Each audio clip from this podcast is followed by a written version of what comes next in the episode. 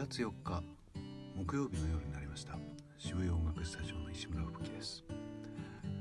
ここのところ実は毎日のように、えーと、土曜日に撮影したインタビュー動画の編集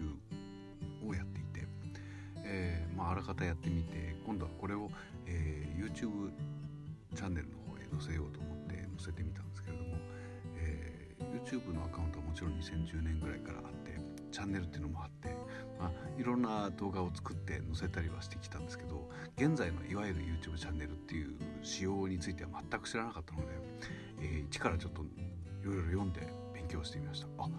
これをやればきっとうちのあの大変個性的な講師たちの紹介をひとまとめにすることが簡単にできるじゃないかっていうことを、えー、ようやく知った本日でございました、えー、これを整えてまいります。